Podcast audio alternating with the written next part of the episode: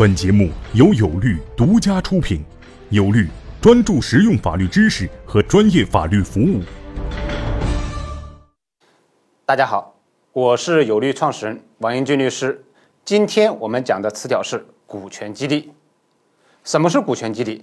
简单来说，就是公司把股权给予员工，使得员工产生更多的工作积极性。那么这个激励措施就叫做股权激励。一般来说，根据公司的不同发展阶段，股权激励有三种形式。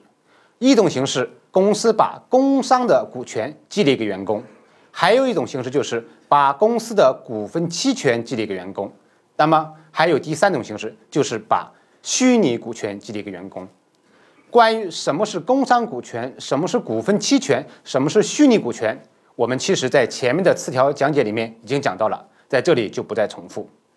那么，当一个公司决定给员工做股权激励的时候，通常会有股权激励的数量、股权激励的条件、股权激励的对象、股权激励的价格、股权激励的实现程序以及股权激励的退出机制。可以说，这些都是股权激励的核心要素。如果你解决不好这些核心要素，那么这个股权激励就可能是一个失败的股权激励。